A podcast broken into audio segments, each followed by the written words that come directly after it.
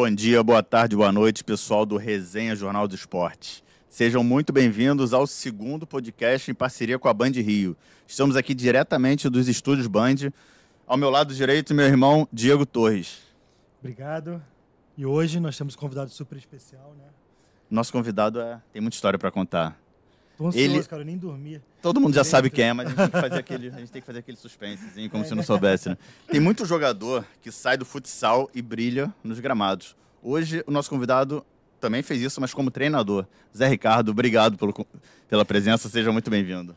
Boa tarde, galera. Boa tarde, Pedro. Boa tarde, Diego. É um prazerzão estar falando com vocês aqui. Obrigado pelo convite. Ainda mais a honra de poder estar revivendo os bons tempos de Jogos do Esporte, saber que vocês estão nesse projeto de voltar com os Jogos do Esporte maravilhoso. Você lembra com certeza do Rosinha, né? Oh, bastante, né? Desde a minha época de jornaleiro, foram sete anos trabalhando numa banca de jornal e com certeza pela paixão que eu tinha pelo esporte, em especial pelo esporte aqui, o futebol do Rio de Janeiro, primeira coisa que eu fazia, depois de arrumar a banca toda, era ler o Jornal do Esporte. Muito legal, né? Eu não esperava por isso. O Zé, não, o Zé não é só um cara gente fina e um técnico super competente. Ele é, ele tem uma qualidade que eu gosto muito. Ele é da Zona Norte. Ele é de Vila Isabel. Eu, como um bom tijucano, sou fã é demais verdade, de quem é ali da região. Ah, e Vila Isabel deu grandes craques, né, pro futebol, pro futsal também, né? Então, assim, é uma terra realmente que não tem só o carnaval, também tem futebol. É verdade. Me vem o nome agora, o Muralha Volante. Você chegou a trabalhar com ele? Não, ele é de lá. E ele é de lá, de lá. Não, não, não, trabalhei com ele, mas ele, eu vi ele muito jogar quando criança. Inclusive a irmã dele trabalhou comigo. É realmente um, mais um talento dali da, da Zona Norte de Vila Isabel. De Vila Isabel para o Japão. Como é que tá esse fuso horário? é, tem duas semanas que a gente chegou, né? uma forma geral, a gente já conseguiu estabelecer, mas como a gente está na correria de mudança, é, ainda estou ainda meio grog, mas sem dúvida alguma, é, o Japão é uma experiência maravilhosa que eu tive, então tem muita coisa boa que eu, vou, que eu, que eu trouxe comigo lá do Japão. Com certeza. Antes da gente começar, eu queria, na verdade, fazer um agradecimento pessoal para você. Até falei com o Pedro isso, né? Em 2016, você, você nem sabe disso, mas você tem uma grande o seu gesto foi muito importante para mim e para minha família, porque meu avô tinha falecido e você fez questão de ir no velório na CBF. Você estava no Flamengo, se não me engano. Verdade. E eu lembro que eu estava com meu pai ali, foi um, foi um momento para mim que foi um grande desafio, como neto, como filho, até porque eu tinha que dar um suporte ao meu pai que eu nunca tinha dado antes. Sou filho mais velho, neto mais velho. É, nós éramos nós três né, muito unidos ali. E quando meu pai olhou, falou: caramba, pô, o Zé Ricardo ali. Não, não, é ele ali mesmo. Aí a gente ficou assim, cara, é ele, vamos lá. Ele fez questão de ir lá falar com você. E isso aí foi uma coisa que marcou muito, porque, enfim, você não, não conhecia muito a gente pessoalmente, você fez questão de ir lá por conta própria. E é uma coisa que, em nome aqui da família toda, faço questão de agradecer, porque foi muito bonito da sua parte. Foi uma gentileza muito legal. Eu acho que, pô, Diego, obrigado pelas palavras, porque é, naquele momento, além de da questão humana, né? Porque eu também perdi meu pai cedo, eu sei como é que é essa dor de perder o pai cedo, quando você tem muita coisa ainda até para mostrar para o seu pai, né? De dar orgulho uhum. para o seu pai, no caso para o seu avô. Além de ser o Carlos Roberto, o Capita, a gente tem um, uma admiração eterna.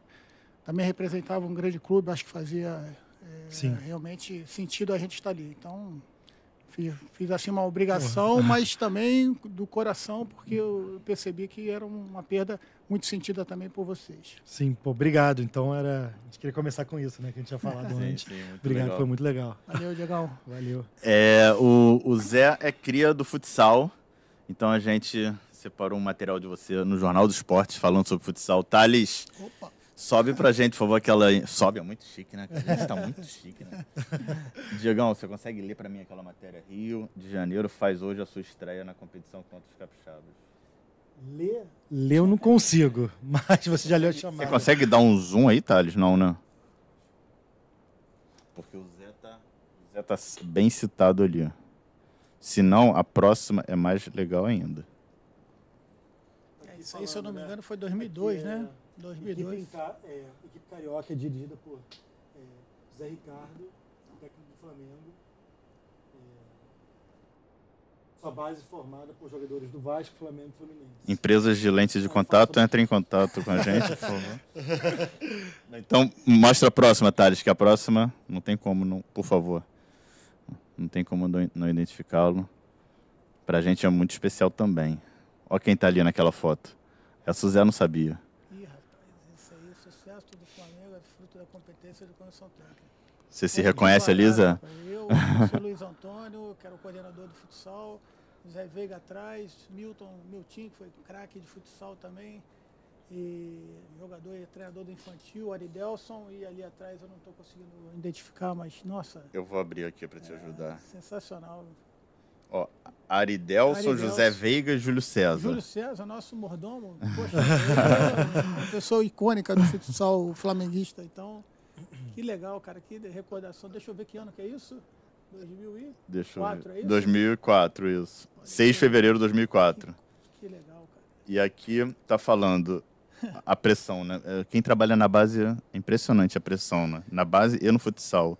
Agora é esperar pelo surgimento de craques como Adriano, Atirson e Djalminha, todos com passagens pelo futsal do Flamengo, que hoje enchem de magia gramados brasileiros e europeus. É, sem dúvida, uma dos, um dos, dos trunfos né, do, das equipes cariocas por muito tempo e continua sendo é, é, o futsal. Né? A gente vê aí até hoje jogadores que começam na quadra e terminam no campo com, fazendo um sucesso muito grande. Então, é uma, é uma receita que já tem de longa data e realmente eu acho que as equipes que querem é, realmente ter uma formação de base de qualidade, tem que continuar apostando no futsal.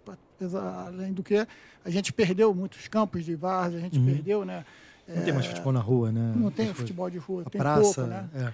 Então acho que o futsal continua, vai sempre ser uma, uma, uma grande porta de entrada para o futebol de campo. Tem uma pergunta dentro disso, assim. Qual que é a idade, assim, ideal para fazer a transição do futsal para o campo? Olha, quando eu comecei no futsal e por muito tempo existia meio que uma, uma, uma regra, né? até o mirim, né? que são as três primeiras uhum. categorias do, do, do, futebol, do futsal, é, o atleta jogava só futsal, né? E a partir dos 12 anos, 13, ele fazia a migração para o futebol de campo, normalmente no clube que ele jogava. É, hoje em dia, a gente sabe que isso, se um clube esperar 12 anos para tentar captar alguém, ele provavelmente ele vai perder esse jogador, esse talento. Né? Então, as, as categorias de base já são é, inundadas por jogadores de futsal desde os 8, 9 anos de idade. Legal. Como é que. É, eu brinquei com esse início né, dos jogadores, muitos jogadores saíram do futsal e foram para o gramado. Como é que foi para você como técnico? Né? Você sempre trabalhou na categoria de base no futsal e você tem uma linda trajetória no futsal. E como é que você migrou para o campo como treinador? Então, Pedro, eu sinceramente por um, um, bom tempo da minha carreira achei que eu fosse seguir a carreira de treinador de futsal, até porque eu tive bons é, bons resultados aqui no futebol brasileiro, carioca em si, né? E depois recebi um convite para trabalhar no futsal italiano, uma experiência maravilhosa também. E fiquei um ano e pouco na Itália, lá recebi convites para equipes maiores. Só que eu voltei de férias para o Brasil, ainda não tinha definido o meu futuro lá. Isso foi no ano de 2006, se eu não me engano. E aí recebi um convite para voltar ao Flamengo é, e para a categoria infantil. Já tinha tido uma experiência na categoria Mirim, mas é, me brilhou os olhos, né? Até porque muitos dos atletas eram meus atletas do futsal do Flamengo. Então tive a, aquela, aquele sentimento que poderia fazer realmente. O professor Tito Araújo, que foi um grande incentivador, falou: pô, você vai dar certo lá, com certeza. Eu tenho muito, muita paciência para trabalhar com as crianças. Eu, a gente precisa disso. Ele também estava no futebol de campo. E aí eu migrei para o futebol de campo. Por um determinado momento fiz as duas coisas. Né? Trabalhei no campo e no salão. E, mas o, as portas foram se abrindo também no futebol de campo e as, aí aconteceu da gente migrar para o futebol de campo que é, eu tentei levar muita coisa do futsal, consigo ainda enxergar muita coisa dentro do campo que o futsal é, fornece para o jogador, não só o jogador, mas para a gente, treinador também, certamente facilita. O Alex, ele trabalha com PC, né? Que é, que é do futsal, né? Sim. O auxiliar dele é Sim. do futsal. Ele também tem muito essa visão, né? Olha, é, você falou de duas pessoas, é, assim, certamente um QI bastante elevado e diferenciado. O professor PC de Oliveira é um dos do, das pessoas que eu considero mais inteligente do futebol, do futsal, nem fala, foi campeão mundial, trabalhou na Espanha, enfim. E também eu acho que ele tem muito a agregar. Tomara que eles é, tiveram a última passagem agora pelo Havaí. Tomara que eles se enquadrem logo, se encaixem num grande, num grande trabalho aí, porque eu tenho certeza que quando as coisas acontecerem para o Alex, com essa dobradinha Alex e PC, certamente vão sair coisas boas. E aí veio aquele seu primeiro grande trabalho profissionalmente, que foi a conquista da Copinha. Obviamente que é, é difícil falar isso, que o grande trabalho midiático, né? Porque internamente você deve ter feito grandes trabalhos que não alcançaram o grande público, né? É perfeito. É, o que fica realmente para fora são os resultados, né? Mas eu acho que foi o Diniz que falou isso um pouco tempo atrás, depois da conquista do Carioca. Sim. A gente tem outros grandes trabalhos, né? E às vezes o grande trabalho não é só a conquista, né? Para gente que trabalha com, com, com criança, que trabalhou muito tempo com jovens, é uma conquista também ver tantos garotos que passaram pela gente, pelos, pelos processos do clube com o qual eu trabalhei, e a gente poder ver esses garotos brilharem, tá? Mas efetivamente aquela copinha em 2016 era a minha segunda copinha, 2015 a gente já tinha participado, perdeu para o Atlético nos pênaltis 10 a 9 nas quartas de finais, era o Micali o treinador do Atlético. E no ano seguinte a gente conseguiu uma trajetória brilhante, inesquecível, com grandes atletas. A gente conseguiu uma conquista que, sem dúvida nenhuma, por ser janeiro, não ter outros, outros é, campeonatos, né, ser o grande centro, apesar de considerar que tem é, campeonatos tão fortes quanto o Campeonato Brasileiro de Juniores hoje em dia, né, a Copa do Brasil, mas a Copa São Paulo é sempre a Copa São Paulo, tem um, um quê diferente e foi importante para eles e também para nós da comissão técnica aquela conquista. Vai ter uma pergunta que eu fiz para o Ramon Menezes, né? Quem trabalha com a base, qual é o. A gente escuta muito, o mais importante é revelar, mas a pressão por resultados também é absurda, né? Como é, como é mesclar isso? E vem, vem aumentando isso, né? É, eu acredito que antigamente não era tanta, tanta pressão assim, né? Você tinha um tempo maior. Hoje em dia até pela necessidade de você estar tá revelando, muito, muitos dos clubes têm a categoria de base como certamente um dos é, alicerces financeiros da, da, do seu ano, né? Revelar e negociar jogadores, infelizmente é assim, continua sendo assim. Então, o resultado acaba sendo importante para que aquelas equipes continuem sendo vistas né, em finais, semifinais, importante do, do, do, calendário brasileiro. Mas eu acredito que não deveria ser assim, porque é, a gente sabe que na base a gente precisa focar na, no crescimento do atleta, né, do jogador. O desenvolvimento do atleta é, eu acho até mais importante do que desenvolvimento é, tático naquele momento, porque é ali que você vai detectar que se aquele atleta tem as condições é, de ascender a categoria profissional. Mas entendo também a, a, o fato do, do, do, treinador ter essas preocupações, porque é importante você aliar é, o conceito que hoje o futebol exige, né? a disciplina que o, que o futebol exige, exige é, com os resultados. Como é que você olha é, para trás e agora para frente vê Vinícius Júnior, 45 milhões de euros, uhum. titular da seleção, Lucas Paquetá, quase isso também titular da seleção, é, deve dar um orgulho tremendo, porque na base gente, os profissionais criam uma relação até pessoal, né? Porque você é. vê meninos muito carentes, com determinados problemas até sociais, então é Sim. outro tipo de vínculo, né? É, eles alimentam o sonho assim como a gente, né? Então é muito mais fácil você é, fazer o atleta compreender que aquilo ali é super necessário. Né? No profissional, por muitas vezes, pelas armadilhas que o profissional às vezes impõe, né? o jogador que sobe, se ele não tiver um alicerce de família e do clube, ele acaba caindo nessas armadilhas. Né? Mas é muito legal ver esses atletas. Tem alguns dias atrás encontrei os pais do, do Lucas Paquetá no, no shopping almoçando e muito bom ver assim a satisfação não só do atleta, da família, é, o Vinícius um caso especial porque quando eu retorno ao Flamengo em 2004 eu já tenho, já escutei logo no início, que tinha uma joia no mirim do Flamengo, né? na, na época dirigido pelo Gilmar Popoca, né? uma categoria abaixo da minha. Então, quando a gente recebe ele, a gente vê que realmente o garoto era diferente. Mas o que sempre me chamou a mais atenção no Vinícius foi o amor dele por jogar futebol. Aquele, aquele futebol moleque que ele mostra até hoje era assim, ele gostava, chegava cedo, gostava de brincar com a bola, gostava de se divertir com a bola. E como ele tinha uma família também bem estruturada, isso ajudou sem dúvida nenhuma, e um projeto que o clube fez para ele, é, a questão financeira ficou sempre em segundo plano. Ele Ele queria só se desenvolver. E ele entrava na categoria dele é, normal, né?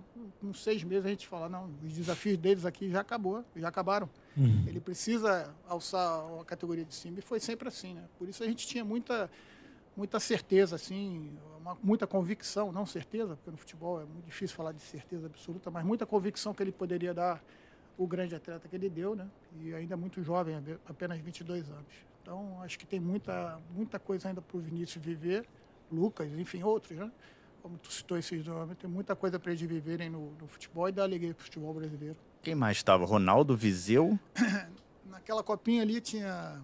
Deixa eu escalar o time para você. Thiago, goleiro, tá no futebol Portugal. português. Thiago Enes, Léo Duarte, é, Denner, é, Denner, não, Dantas e Denner. Os dois estavam. Na lateral esquerda estava o Maicon, menino 99. Na de áreas era Ronaldo, Matheus Trindade, que está no Vitória. Matheus Sávio, Cafu. Lucas Paquetá e Viseu. Ah, então, o, o Vini era. O Vini, o Vini era mais novo, estava escrito na. Mas ela, ele não foi nessa Copa São Paulo por ser muito jovem. Ele tinha, se eu não me engano, ali. Ele tinha 15 anos. é, e a gente, o Flamengo resolveu dar uma, Dá uma, blindada, uma né? protegida né? nele, até porque ainda não tinha feito o primeiro contrato, se eu não me engano. Eu não me lembro exatamente, mas não tinha feito o primeiro contrato oficial, ele foi no ano seguinte. A Copinha foi em 2016. 2016 e nesse mesmo ano foi transição para muitos jogadores, Sim. mas também para o é. técnico Zé Ricardo. Você num dia estava treinando o Vinícius de 15 anos, no outro ele estava treinando o uhum. Diego, Guerreiro. Como é que foi isso? Então, é, na verdade, é, aconteceu, todos sabem, por uma fatalidade, né?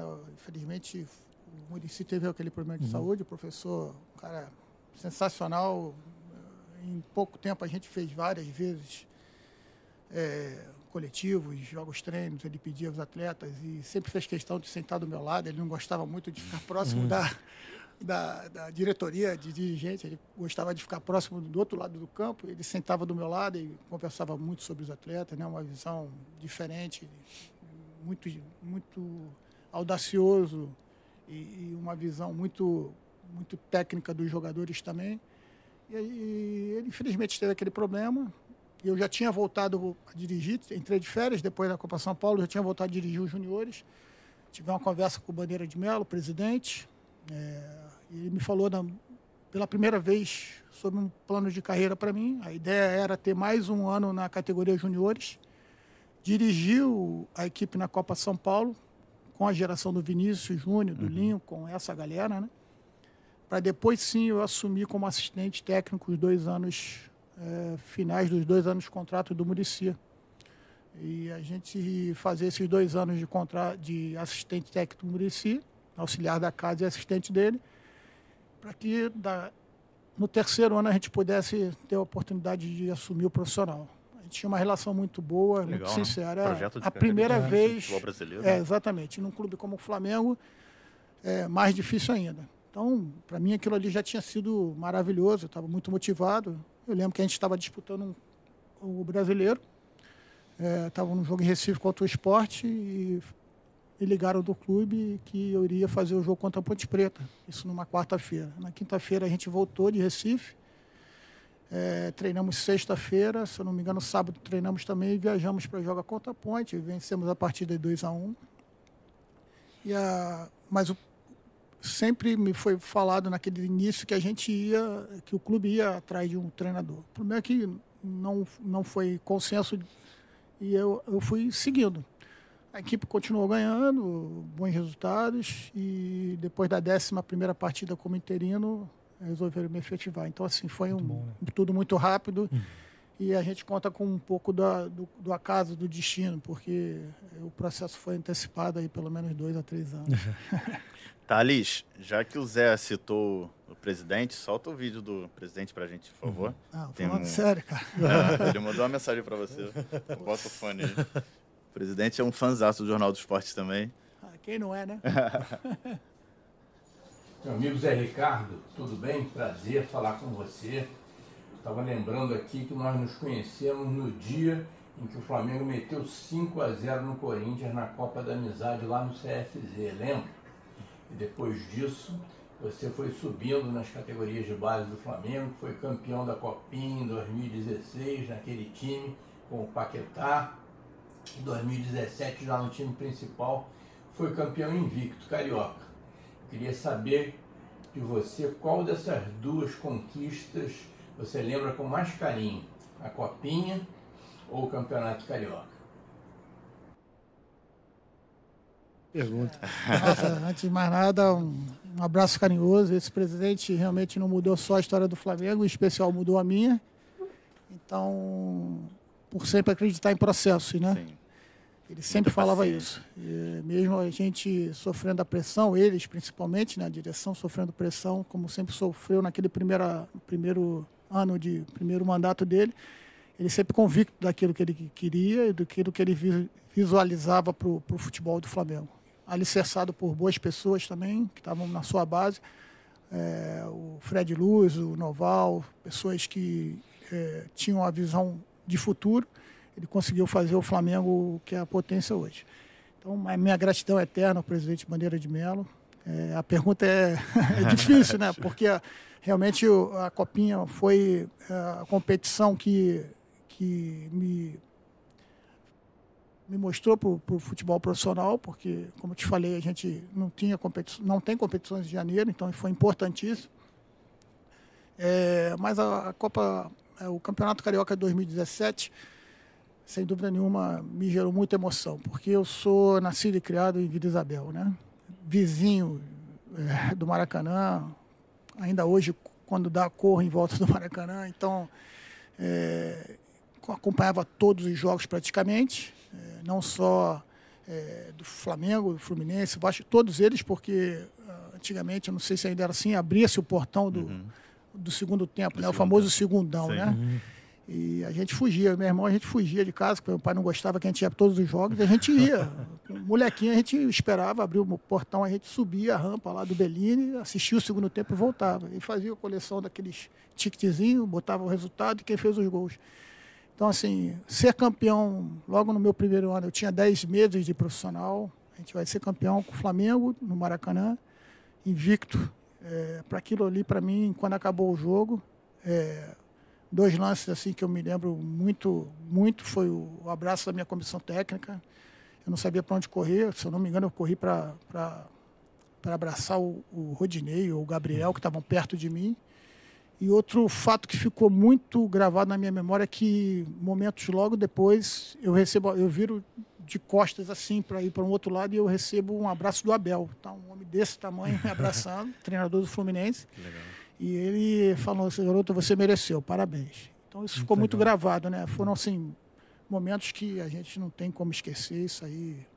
Só por isso a minha, já, já teria valido tudo a pena. E 2016 foi um ano muito tenso, né?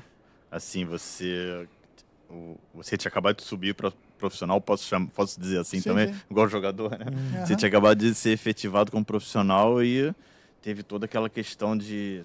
Porque a torcida do Flamengo estava impaciente. O presidente Bandeira foi sempre bem claro. Em 2013, quando o grupo assumiu, Perfeito. a gente vai ter períodos difíceis. A gente vai. Eu lembro que o presidente assumiu, ele.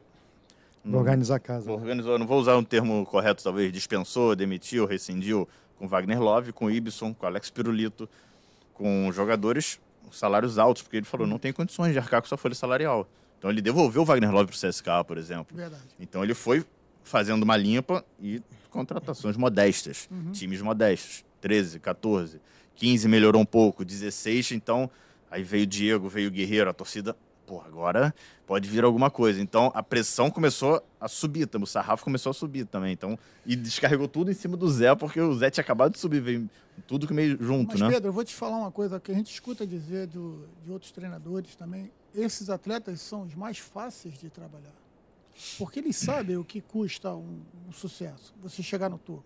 É, tanto quanto o sacrifício que é feito para você chegar e se manter no, to, no topo, né? No, em grandes carreiras que esses atletas tinham. Então, esses atletas não, não davam problema. E acho que eu tive a sorte também, né? Porque alguns atletas que tinham sido campeões com a gente no, no, no Sub-20 já estavam integrados ao profissional e que provavelmente trocou também algumas informações com esses atletas. Quando eu cheguei, o grupo é, ávido para trabalhar, querendo dar o retorno e ao presidente, à torcida, acho até muito pelo presidente, maneira como ele era sincero com todos nós. E foi muito fácil de trabalhar com esse grupo, né? Me abraçou também é, e as coisas começaram a acontecer, os resultados também começaram a vir. Eu lembro que um jogo que a gente fez contra o Palmeiras no Allianz, é, a gente poderia ter, ter chegado à liderança, empatamos, o Gabriel, o Gabriel Jesus empatou o jogo aos 40 do segundo tempo, a gente ficou em segundo e no final a gente terminou é, terminou em terceiro pelo número de vitórias com uhum. o Santos. Né? O Santos em segundo, a gente em terceiro, mas mesmo número de pontos. Acabou prejudicando aquele ano que a gente estava sem Maracanã. Né? Todos os nossos jogos eram fora do, do Rio de Janeiro. Foi o ano o da mínimo, ilha, não? É, não, 2017 foi na foi ilha. 17. E esse ano a gente jogou muito em Cariacica, é, jogou em Manaus, jogou em Brasília. Se eu não me engano, quatro, cinco últimas rodadas que o Maracanã foi devolvido, né? Foi, foi uhum. liberado, a gente conseguiu jogar alguns jogos. Mas aí pesou essa, essa quantidade imensa de viagem. Eu lembro que a gente fez, o nosso setor de fisiologia fez um, um estudo. Aí a gente tinha dado duas voltas e meio ao mundo de avião. e o segundo era o, e o segundo lugar foi o próprio Palmeiras na metade da, da quilometragem. Né? Então, assim, fez uma diferença muito grande, jogos de quarta e domingo, quarta e domingo. Mas, assim, para primeiro seu foi realmente. contrato como profissional, você termina em terceiro no brasileiro, no time mais é. do Brasil. Tá bom ou não? Pô, incrível, incrível, Foi bem legal. O Pedro relembrou até né, a gratidão do Vinícius Júnior por é. você. É. O, né? No primeiro gol dele como profissional, eu que, queria agradecer ao professor Zé Ricardo, achei aquilo sensacional. É, eu acho que, se eu não me engano, foi lá na ilha do governador, já tinha pouco tempo que eu tinha Palmeiras, saído. Não, não lembro, estava pesquisando ontem. É. Não, se eu não me engano, foi outro time, foi Havaí, alguma é, coisa assim. acho que sim, acho que sim. Muito legal isso, né? Muito, Como é que muito. se sente? Assim, parece ser o mesmo menino não, hoje do que é, era ali atrás. Né? Exatamente. Né? Acho que isso que faz com que ele continue brilhando aí e vai brilhar muito mais ainda pela, pela simplicidade dele. Né? Sim. Merece. E veio, encerrou o ano, aí veio 17, o Flamengo deu mais uma encorpada, né? Tanto que vocês conseguiram o título carioca. Sim. Mas é, eu queria saber de você. Eu, acho o seu início meteórico assim muito legal. Meteórico, sim, no bom sentido. Porque você conseguiu a proeza de se tornar um dos técnicos mais longevos da história do Flamengo. Você está em segundo ou terceiro lugar. Os números meio que traem um pouco as estatísticas. Tem gente que diz que você tem 89, tem gente que você tem 90, depois o Rafa pode até ajudar a gente. Uhum. Mas é, são números incríveis. Assim, é, você... minhas contas são 90. 90? É, é, então, ótimo. É, e numa passagem só. Sim, tipo, o Luxemburgo né? tem mais, o, sim, sim. O, Van, o, o, Joel tem mais, mas somando todas as passagens. Em uma passagem só, você só perde para talvez o Flávio Costa, que é lá de trás. Carlinhos também. Carlinhos, é, o Carlinhos Violino. Como é que como é que você conseguiu durar mais de 400 dias no Flamengo? Não por ser você, não, por ser o Flamengo, por ser não, a panela de pressão. O futebol, o futebol, brasileiro é bastante, né? É um motivo de orgulho para mim, mas como eu te falei, foi uma conjunção de, de convicção do trabalho, da direção, é, um bom ambiente que foi criado com o grupo. Logicamente que você não fica se você não consegue passar conteúdo para os atletas, os desafios, né? A gente foi conseguindo galgar. Logicamente que é, como você falou, uma panela de pressão, o Flamengo sempre foi, vai continuar sendo. A, a torcida e o clube exigem o tempo todo é, excelência. Eu me sinto honrado em poder fazer parte de, de uma história dessa, porque você subir numa equipe que você, é, desde o futsal, completando 16 anos de clube, é, realmente é um motivo de orgulho. Então, como eu te falei, é, eu, logicamente a gente pode começar a carreira é, no futebol de diversas formas. Eu tive a oportunidade e a sorte de começar no Flamengo. E eu lembro muito bem, como se fosse hoje a saída do Zé do Flamengo, a rede social dos jogadores do Flamengo. Exato. Todo mundo se manifestou. Uhum. Não era só os 11 titulares, eram os 20 do elenco.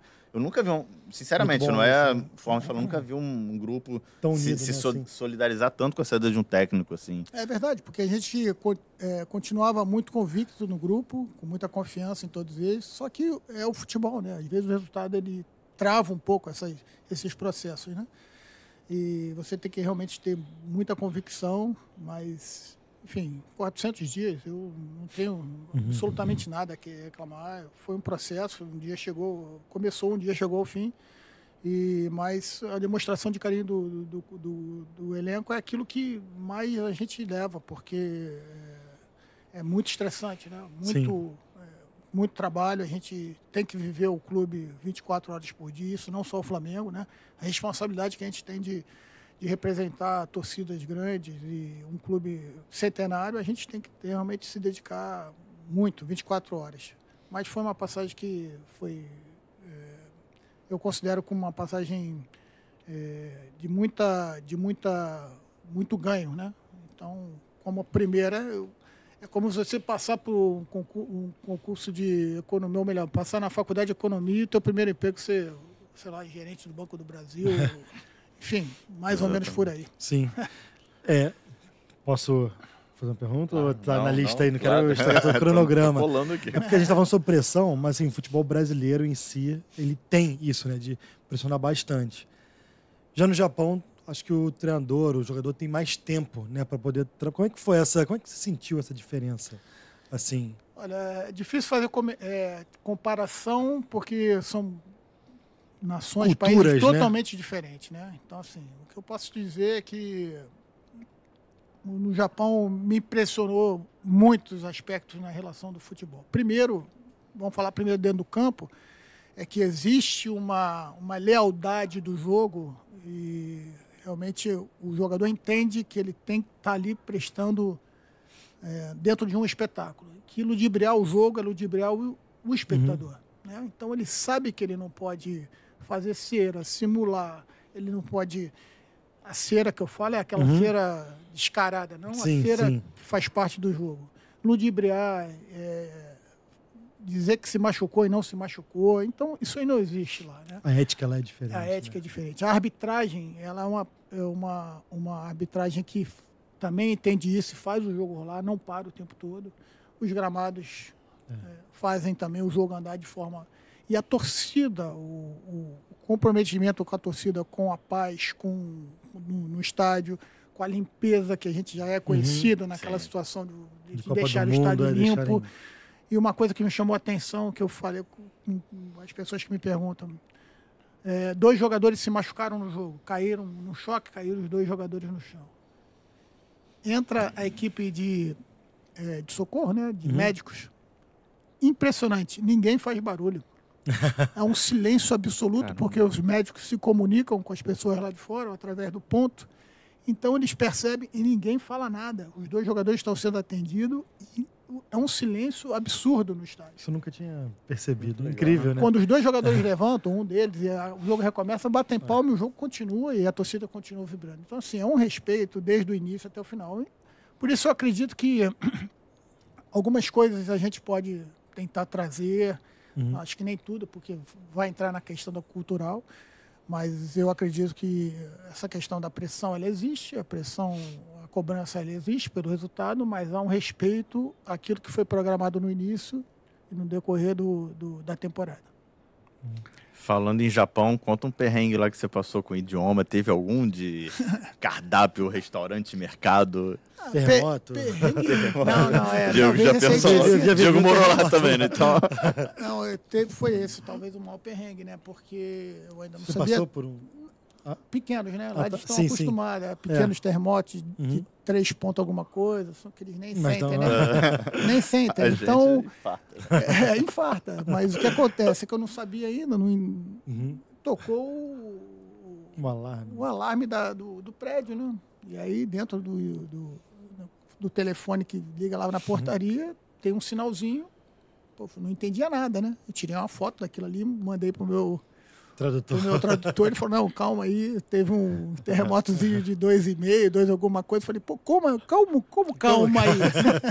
né? Esse foi uma perrengue. Agora, é uma, uma língua difícil de aprender, né? os comandos do futebol a gente aprendeu rápido, né? De dentro do campo, dos treinos e dos jogos, mas para você organizar frases assim é muito difícil. Mas esse é o maior perrengue, né? É. E a minha cidade era também é, litorânea e tinha aqueles pitocos de concretos né, na base assim contra o tsunami. Né? Então, ah, passar ali dava, um pouquinho de medo. É, né? passar ali dava, no início dava um pouquinho de medo. Depois a gente virou até motivo de foto, por mostrar para os amigos Legal. Mas tem lá contenção contra tsunami. Comida em geral.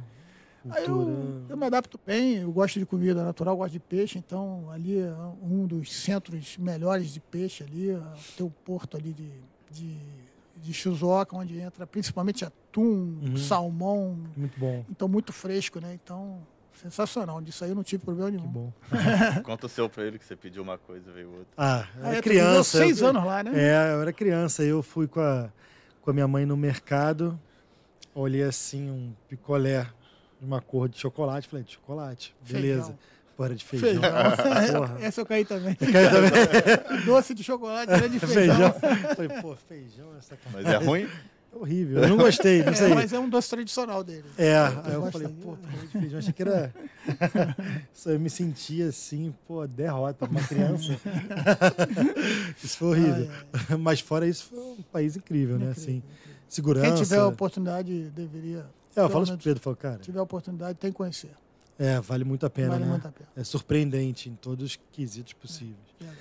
Mas assim, uma coisa que eu queria perguntar sobre o Japão, assim, e futebol, era se você teve uma surpresa assim com a estrutura que você viu que era uma coisa assim de altíssimo nível, de outro mundo, era muito parecido com o daqui. Não, Como os é foi isso estádios, os estádios, todos eles muito bem estruturados, né? Lógico, alguns estádios maiores que os outros e tal, mas assim, a qualidade do gramado Impressionante. É, né? impressionante, difícil, difícil você pegar um gramado, às vezes um pouco mais seco, mas aí por estratégia do, adversário, normalmente o estádio bem, grama, bem, bem Uhum. baixinha, com o estádio bem, com a grama bem rápida, bem molhada. E sobre o jogo em si, a gente já conhece, né, um jogo veloz, Uhum. os asiáticos em si, e eles são muito determinados né, na questão do aprendizado do, do gesto técnico, né? Então é difícil você ver um jogador japonês errar lances simples, né? Então por isso eles conseguem aliar a questão da velocidade do jogo através da sua técnica bem apurada e da qualidade do seu gramado, né? E o japonês ele realmente é dedicado taticamente, é, por isso eles conseguem ter equipes competitivas.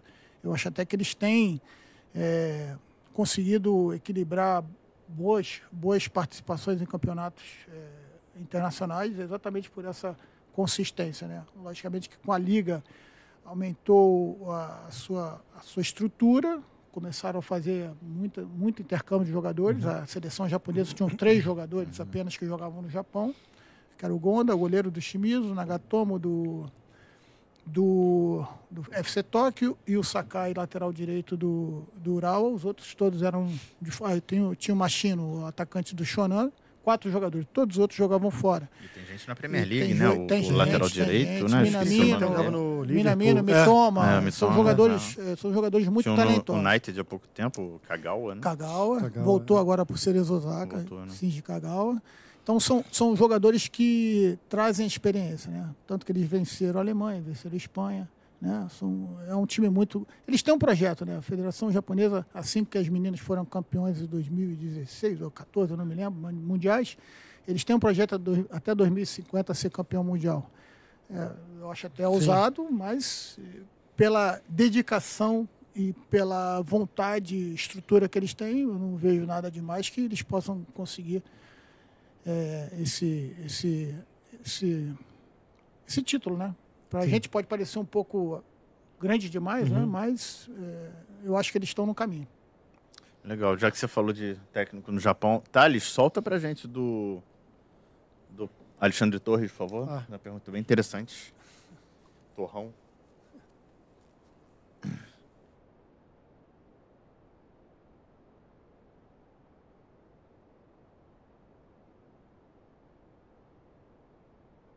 Olha aí. Fala Zé, tudo bem? Você trabalhou recentemente no Japão como técnico estrangeiro e eu gostaria de fazer a seguinte pergunta: como é que você está vendo, né, esse grande número de técnicos estrangeiros aqui no futebol brasileiro? Forte abraço, amigo. Grande dois. Pergunta de milhões, né? É, vi muito, muito teu pai jogar nas preliminares de Júnior do Maracanã. Acompanhava ele. Um abração. É, o- seria uma incoerência minha falar, né? Eu que trabalhei já em, três países, né? um de futsal e dois do campo, seria uma incoerência falar que sou contra, né? Acho que o futebol está tá mesmo globalizado, né? É, e a vinda de treinadores estrangeiros é, vai acabar sendo acontecendo cada vez mais, né? O que eu lamento é que a gente tem uma, uma, uma geração de treinadores. Eu ainda me considero um treinador jovem, mas nós uhum. temos uma, uma, uma, geração ainda bem jovem, com muita qualidade surgindo. Isso vai, de uma certa forma, vai fazer com que alguns atletas, alguns treinadores busquem é, outros mercados também, assim como aconteceu com o Thiago Nunes, né, que hoje está tá no, no, no Peru. A gente vê o Jardim fazendo sucesso no México, né? É, vamos, o Pérez Chambusque fazendo no mundo árabe, nós temos muitos treinadores de qualidade. Né? Acho que isso vai fazer com que é, cada vez mais se qualifique o treinador brasileiro. Tomara que, é, que, essa, que essa onda realmente passe no sentido que não seja qualquer treinador só porque tem uma, uma identidade estrangeira que seja treinador aqui no Brasil. E quando realmente essa onda ficar os treinadores que realmente agregam, trazem grandes trabalho para a gente, que eu acho que também tem isso, a gente tenha o espaço para esses jovens treinadores também poderem mostrar todo o seu potencial.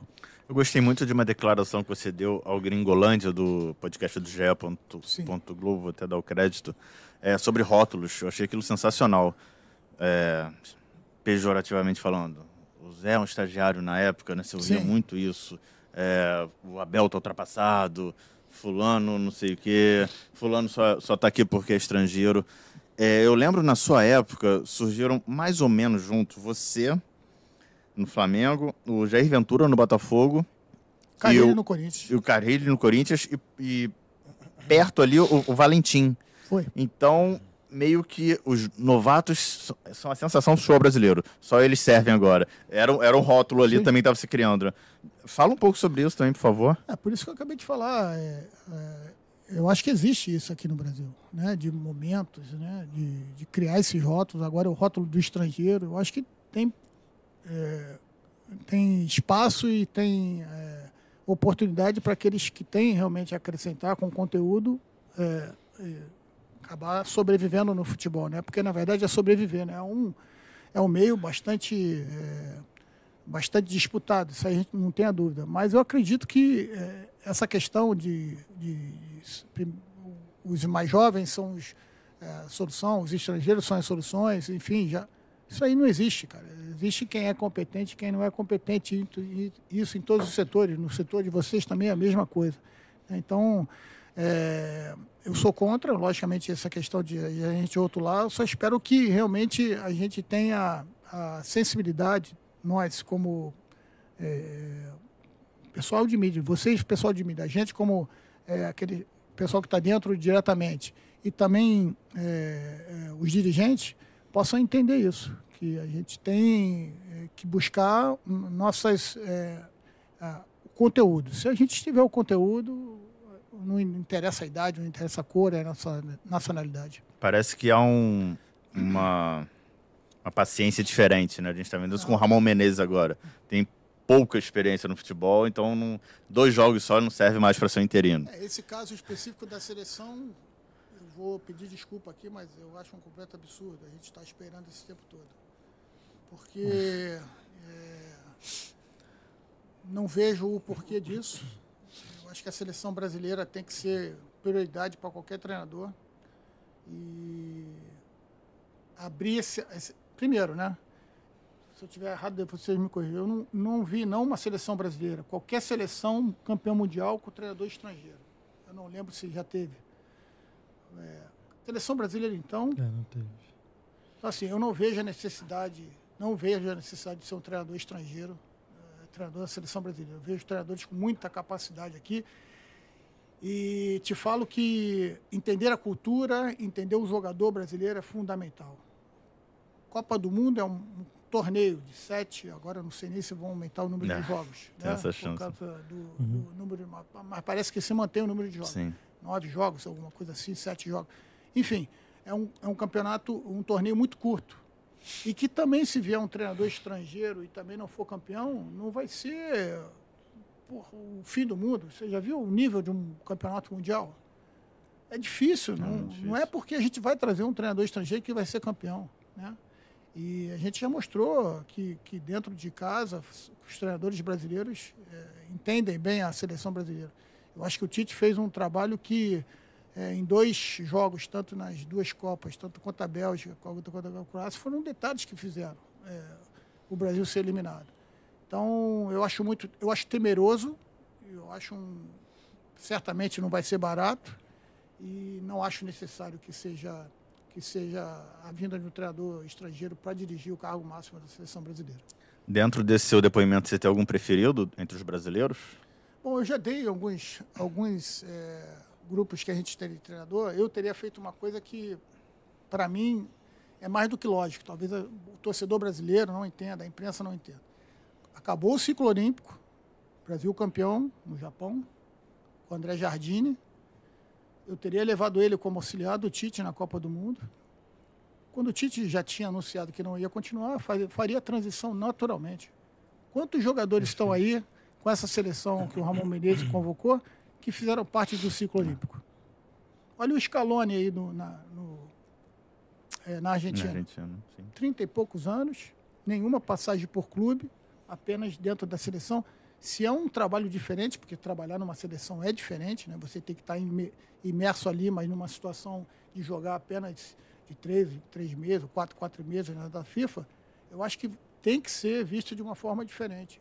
Então, acho que o, o, o treinador certo, na minha opinião, teria ter continuado esse processo, tanto que o André sai, vai para o México, consegue fazer um ótimo trabalho no Atlético São Luís e agora vai foi contratado por um dos maiores times do México, que é o é, América do México. Sim. Então, assim, a qualidade estava ali, cara.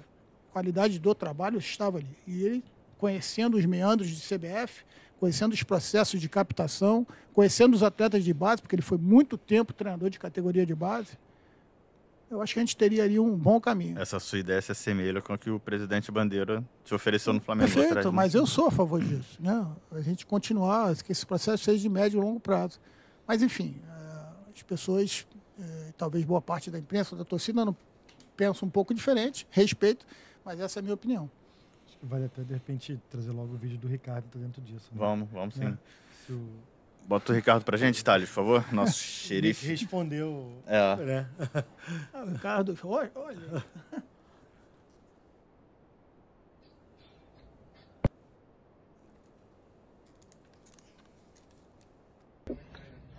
Fala, meu amigo Diego, rapaziada do podcast, um abração. Quem fala é o Ricardo Rocha. Olha, esse cara que vai aí é um cara do bem, tá? Um ótimo treinador. Zé Ricardo, meu amigo. Zé, tudo bem? Zé, eu queria fazer uma pergunta a você. Né? O que, é que você acha dessa nova contratação de um treinador estrangeiro para nossa seleção brasileira? Dá a tua opinião. Valeu, irmão. Um abraço. Zé já, é, já furou, respondeu. É, assim, vamos lá, vamos falar sobre o que está sendo comentado, que é o Ancelotti, né? Uhum. Poxa, falar sobre a qualidade dele é, é chovendo molhado, né? É um cara que conhece tudo e pelo que as pessoas, os, os jogadores que, a, que trabalham e trabalharam com ele falam, é um cara sensacional de gestão também, além de saber muito de futebol, ter sido um excelente jogador.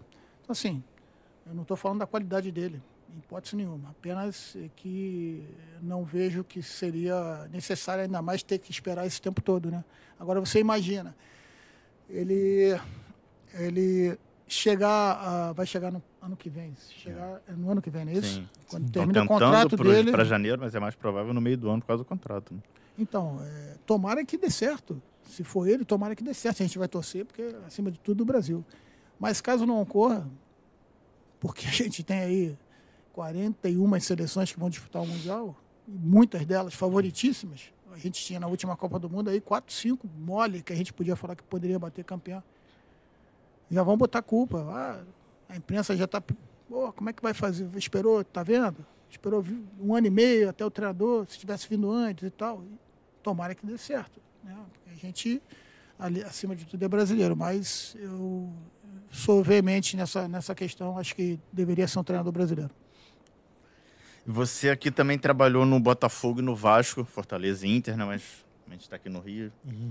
Até, até brinco no Twitter que a gente é bairrista mesmo. é, fala, os nossos. Né? É, fala um pouco sobre essas suas passagens por Botafogo e Vasco também. É, eu queria também brincar com você. Você saiu do Flamengo. Como é que deve ter sido? Você acordou Cara, agora eu sou técnico de futebol profissional de campo. O que, que eu vou fazer da vida agora? Depois, porque deve ter sido muito tudo no automático, né? Não, Futsal, é... copinha profissional, título, sim, sim. É, desligamento. Então, na, na, verdade, na verdade o, quando eu fui comunicado que o desligamento foi na casa do presidente Bandeira, que ele me chamou, fez questão de me chamar na casa dele, junto Sempre com o Rodrigo muito Caetano. ético, é. né? E a gente bateu um papo muito legal. Logicamente que eu estava chateado, mas entendi, né? Uhum. Entendi. Ele queria que eu continuasse no clube, né?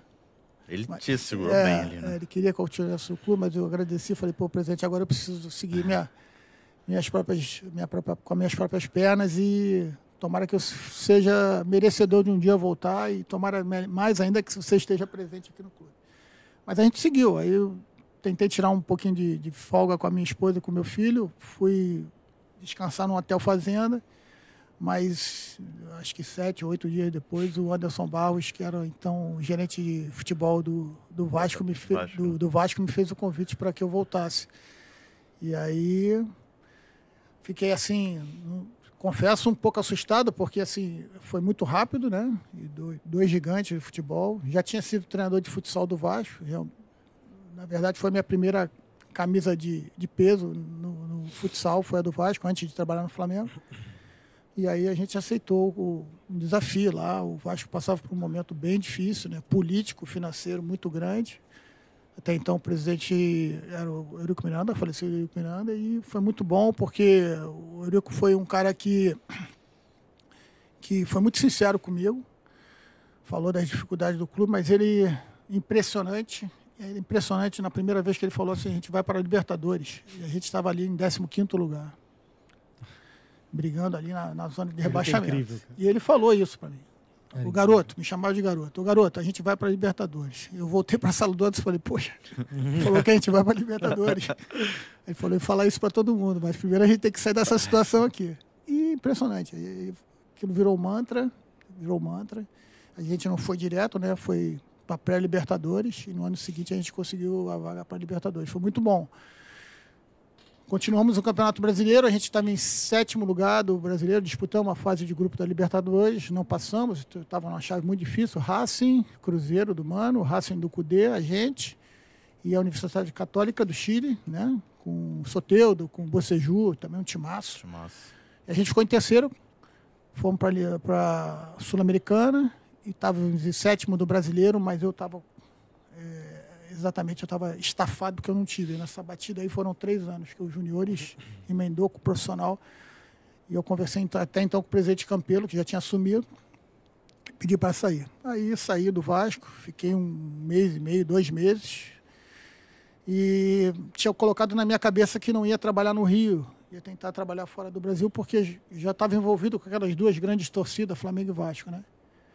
Só que é, no meio desse, desse, dessa, desse descanso, o próprio Anderson Barros tinha ido para o Botafogo, e fez um pedido pessoal. E é um cara que eu tenho, um dos caras que eu mais respeito no futebol, futebol, é o né? Anderson Barros, pelas portas que ele me abriu e ele falou, vem me ajudar que eu preciso que o Botafogo, o Botafogo tinha, tinha ido jogar no Paraguai, alguma coisa assim, na, no Sul-Americana.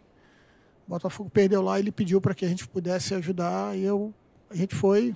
Também uma situação bem complicada do Botafogo. No início teve dificuldade, mas depois, com o tempo, aquilo que a gente faz do processo começou a, a encaixar um pouco melhor. Tivemos ali um- uma reta final muito boa, foram seis, sete vitórias seguidas. Terminamos em oitavo lugar, classificado para a Sul-Americana.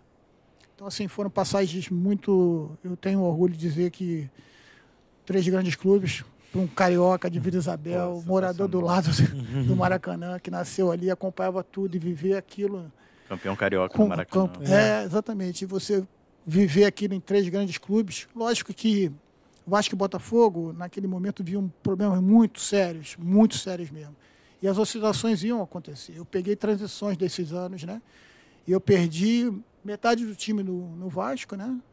E mais uma vez, contra o Botafogo também, quando a gente conseguiu uma classificação boa, ia disputar a Sul-Americana, houve um ver- verdadeiro desmanche do Botafogo, porque, se eu não me engano, 20 ou 22 jogadores, ou era final de empréstimo, é, dois jogadores se aposentaram, no caso o goleiro, o Wagner e o Dudu Cearense, e jogadores que foram vendidos. No caso, é, a gente perdeu o Matheus Fernandes, perdeu o Jonathan lateral, se eu não me engano, foi nessa época, a gente perdeu alguns jogadores. Então a gente teve que refazer a nossa equipe, né? Com o campeonato já começando, o Carioca em cima. Então, o Botafogo teve dificuldade. Nós tivemos, não classificamos para o quadrangular final. E aí optou-se pela troca mais na frente. Mas, independente disso, pela ótica do resultado. A gente sempre fala pela ótica do resultado, porque, infelizmente, quase 100% dos trabalhos são pautados pelos resultados. E, e, que tem que acontecer. Mas, se você não observa o processo, o resultado fica como único é, balizador. Né? Então, a gente teve muitas dificuldades ali na remontagem do clube, do Botafogo e acabou optando pela troca. Então, assim, mas tirando tudo isso, é um prazer e, assim, eu tenho orgulho de falar que, sendo carioca, com todos esses, com esses temperos aí, está dirigido três dos quatro grandes clubes do, do Rio. O Fluminense já te fez proposta em algum momento? Só faltou o Fluminense, né? Tá Não, em algum momento, sim. Né? Nessas transições, sim. Assim, na verdade, não, sondagem. Né? Uhum. Mas, assim, é um carinho muito grande. Tomara que um dia, no futuro, a gente possa, né? Hoje eu torço muito pelo meu amigo Diniz. Isso que eu ia te perguntar, você também é dinizista? Ah, Por que esse cara des ah, desperta tanto Não, amor e conheço, ódio? Assim? Eu conheço o Diniz, é, numa dessas Copas São Paulo, a gente ficou em Osasco. E ele estava dirigindo a equipe da casa, né? E o nosso é, supervisor era o Léo Inácio, né? Que até hoje trabalha, só que agora agora está no Red Bull Bragantino. E ele conhecia o Diniz. Pô, eu vou te apresentar o Diniz.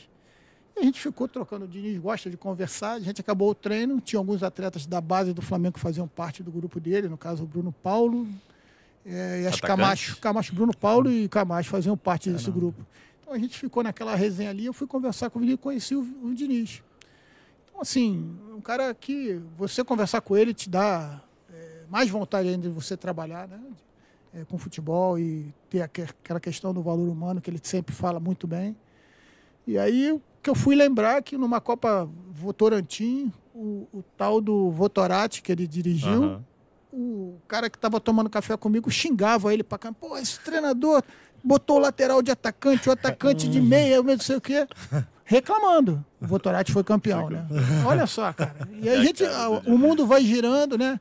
Eu, pô, quando eu fui pro Vasco, quando ele foi pro Vasco, ele me ligou para perguntar como é que era o Vasco, né? Para tu ver o respeito, que né? Legal, que ficou, isso. né? E aí eu falei, cara, tu vai se dar bem aí, pode ir na, na, de boa, o clube gostoso e tal. Quando eu voltei para o Vasco, ele também me mandou uma mensagem. Então, assim, eu vou torcer para onde ele estiver. Eu estou está no Fluminense, eu vou torcer muito para que, que, que as coisas é, aconteçam. É, cara que a gente quer muito trocar uma ideia. O Diniz pegou uma época complicada no Vasco, uma reta final. É, de... não, sem dúvida. Não é fácil. É que a gente fala do recorte, né? Sim, exato. Para tu ver, a gente está falando aqui, o Botafogo, com todo o mérito, líder do Campeonato Brasileiro. Se eu estou aqui dois meses, meses antes com você, a gente já está falando de quê? O Botafogo não classificou para a quadrangular final. Exato. E eu acho que mais da metade da torcida queria que o, que o Luiz Castro saísse. Né? Exatamente. E ao contrário, o Fluminense. O Fluminense brilhando, o próprio Vasco brilhando uhum. também. E passaram-se dois meses, hoje o Botafogo é, é, líder do campeonato, jogando um futebol vistoso, é, agradável de se ver. E tanto o Vasco como o Fluminense passando por um certo desequilíbrio. Como o futebol é momento, né? A gente nunca ia imaginar que o Fluminense ficaria nove, oito jogos sem vencer. Não. Então, assim, venceu agora contra o Bahia. É um jogo até improvável. Ele ficou em, em, em inferioridade numérica no primeiro tempo, saiu perdendo e conseguiu virar. Então, assim, o futebol realmente, é, a gente precisa saber, apesar da paixão que envolve, a gente tem que saber dividir para que as coisas não fiquem apenas balizadas pelo resultado. resultado. É. Senão a gente patina, não como o Zé Ricardo, como o Diniz, a gente patina como esporte. E a gente fica querendo nessa loucura de toda hora ter que trocar. E quem perde com isso é o futebol brasileiro como um todo. Né? Você perde a sequência, a qualidade que normalmente vem, como está vindo agora com o Botafogo. A gente, você falou de Botafogo, Luiz Castro, a gente está conversando, não sabe nem se o Castro foi, se, se ficou. Daqui a pouco toca o telefone do, do Zé, a gente não sabe, baixa técnico. Mas é, teve, e você conheceu também a escola nordestina de futebol e a escola gaúcha. Fala um pouco sobre essas suas passagens. Então, é, a nordestina, assim, um momento é, importante para mim, porque eu queria esse primeiro trabalho fora do Rio de Janeiro acho que foi muito importante para mim conhecer é, o, como o Fortaleza estava é, administrando o seu futebol. O presidente Marcelo Paes é uma pessoa extremamente competente, um cara apaixonado, apaixonado pelo que faz e competente, inteligente. Eu vou te dizer que ali foi um momento um pouco difícil para mim como treinador, porque a gente foi confrontado com um trabalho que o Rogério tinha feito lá, né? Um trabalho que em números é, justifica toda, toda a moral que ele tinha lá, né? Então, realmente foi difícil nesse sentido, né? Mas foi uma oportunidade também muito boa. Eu conheci é, uma maneira, um estilo de jogo um pouquinho diferente, né? Um futebol mais rápido também do que o futebol carioca, que é mais cadenciado. É, um atleta, um atleta que também briga muito pelo seu espaço, né? É, e depois o Internacional foi um pedido também do Rodrigo Caetano, que fez um, um convite, ele, o presidente Marcelo, que ele gostaria que a gente terminasse o ano lá. Eu tinha definido que eu não ia terminar, não ia trabalhar naquele ano, mais no ano, né, naquele ano. Só que o Rodrigo fez esse pedido para mim. Achei que era interessante profissionalmente conhecer a Escola Gaúcha também, que é uma escola que eu gosto, né? E eu não me arrependo nem um pouco, porque realmente o Internacional é um clube de muita de muita os seus funcionários vivem muito o clube me deram total apoio é, uma torcida apaixonada uma estrutura muito é, é, boa e próximo do, do Beira Rio a gente treina ali pertinho do Beira Rio então conheci novos novos profissionais também eu sempre vejo desse lado né a oportunidade de conhecer novos profissionais novos atletas que possam também é, lá na frente a gente poder trabalhar junto. Então, foram experiências curtas, mas que na ótica da, do profissional, como profissional, acho que é, me fizeram crescer muito. E como sua gestão de carreira também foi interessante se desvincular um pouco do futebol carioca, era, né? Esse era o objetivo. Sim, você tinha comentado isso. Como houve, ocorreu a saída do, do Fortaleza, eu, eu a, a, princípio não ia trabalhar aquele, aquele final de ano. Mas como eu o projeto internacional era voltar para Libertadores, né? É, o Rodrigo me fez esse convite, mesmo sabendo da possibilidade de no final do ano não, não seguir, apesar de que ele te falou, eu quero, quero ter o prazer de te fazer, te dar o, o comunicado de você continuar. A gente conseguiu, foi para pré-Libertadores, né? O Inter tinha acabado de perder a Copa do Brasil, tinha ficado fora da zona de classificação para Libertadores é um, um grupo que estava muito abalado emocionalmente, né, pela perda do, da Copa do Brasil. O investimento era todo naquela Copa do Brasil, perdeu para o Atlético Paranaense e é, a gente procurou recuperar aquele ambiente ali. É, os atletas muito profissionais também tive a possibilidade de encontrar, reencontrar o Guerreiro que estava em fase de baixa, aquele finalzinho ali, ele foi artilheiro do Inter, fez oito gols, tem acho que foram 15, 16 jogos que fez com a gente.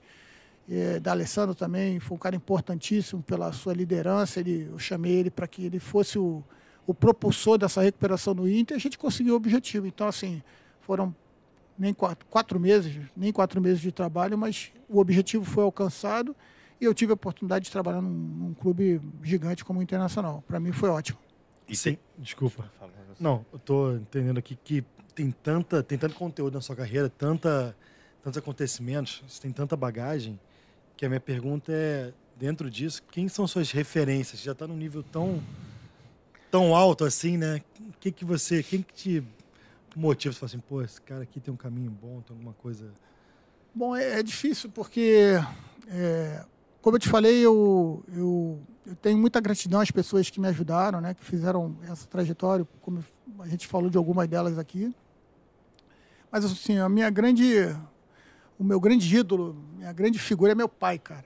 Meu pai. Ele é o cara que tem feito apenas a quinta série, um imigrante, uhum. chegar no Brasil sem nada e fazer a vida que ele fez. Era uma pessoa tão, é, tão íntegra, né? Ele uhum. falava, só pratique o bem que as coisas uhum. vão acontecer para você.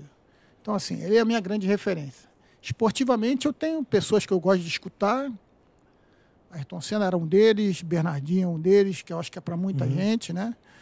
É, hoje, como, hoje, como treinador, assim, a gente tem vários, mas acho que a gente não pode dizer atu da atualidade do maior deles, que é o Guardiola, que uhum. é o cara que consegue fazer isso de uma forma, de, de, uma forma, fazer o futebol acontecer de uma forma, tudo bem, dentro do, dos melhores e mais bem pagos jogadores, mas acho que ele tem, sempre tem uma palavra que que faz, faz bem a gente escutar, uhum. né? todo treinador.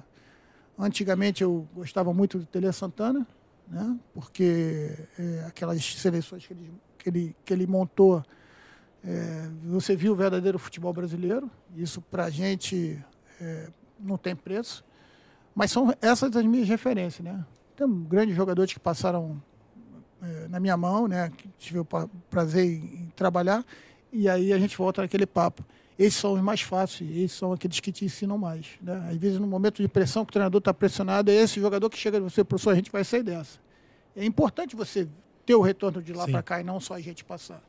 E esses são os jogadores que certamente são os mais vencedores que todo treinador quer ter.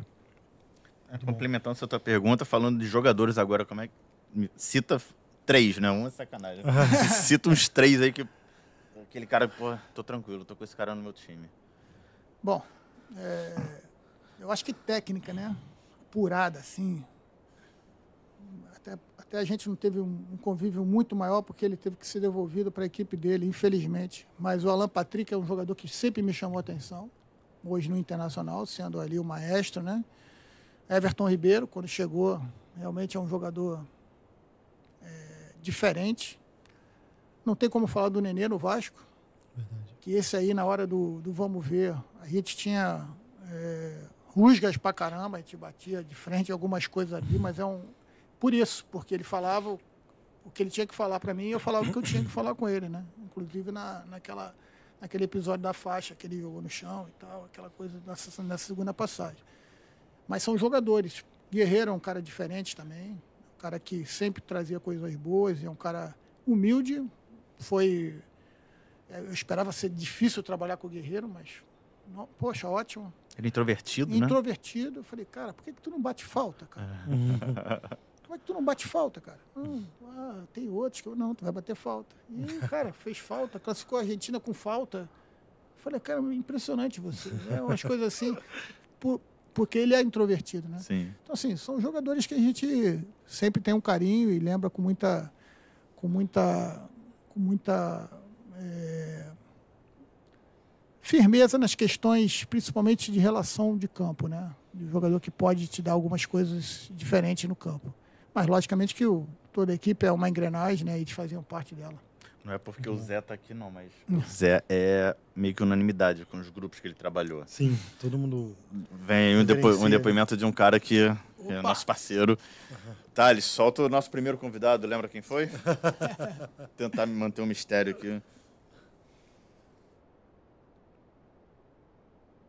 Fala galera do Jornal dos Esportes, mais uma vez muito obrigado pelo espaço, pelo carinho. Um abraço a todos vocês e é honrado por mandar essa mensagem para o Zé gravar esse vídeo. Primeiro, professor, é, bem-vindo de volta ao Brasil, tá? É, quero dizer que eu sou seu fã, tanto pessoal quanto profissional, o senhor sabe muito bem disso. Te falo e já te falei isso. É, eu queria te fazer uma pergunta. Em 2017, quando você chegou ao Vasco ali, após é, um belíssimo gol meu, por sinal, diga-se de passagem, no clássico, um dos mais bonitos da minha carreira. É, a gente viveu um momento também ali à beira da zona de rebaixamento, foi um momento de virada de chave pra gente, né? É, eu gostaria que você falasse um pouco sobre aquele momento, que você viu do grupo, que você percebeu e como você conseguiu fazer com que a gente encaixasse ali ainda mais e conseguisse a vaga da Libertadores. Tá bom? Professor, um beijão para você, para a família, fica com Deus, um abraço.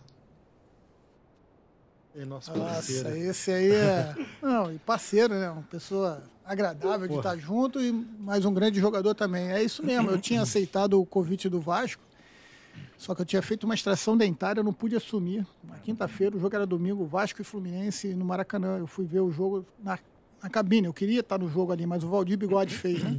Fez o jogo. Um jogo difícil, a gente estava em 15 quinto ou sexto, se o Fluminense ganhasse, né, se o Vasco perdesse, dependendo do resultado, a gente ia entrar na zona. Eu ia pegar 15 dias, porque era data FIFA, eu ia pegar 15 dias com o time da zona, né? Então o gol dele foi fundamental. Eu falo com ele, pô, obrigado por aquele gol lá.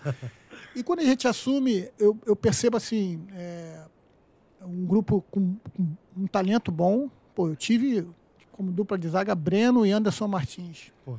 Os dois já certo problema físico, né? Sim, mas Mas, assim, uma qualidade absurda. Absurda. Talvez a melhor dupla de zaga, assim, técnica para fazer o jogo uhum. se desenvolver desde o início. O Martins Silva no gol, né? Que não era.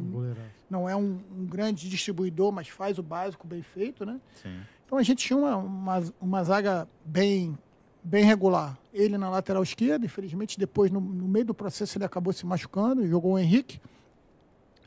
E na lateral direita a gente tinha o Madison, às vezes o Pikachu, que ainda jogava de lateral direito. Então, assim, a gente tinha um, um, uma espinha para começar jogando, né? Mais na frente a gente tinha o Nenê, tinha o Wagner, tinha o Jean, que era um volante mais é, de contenção, o Wellington.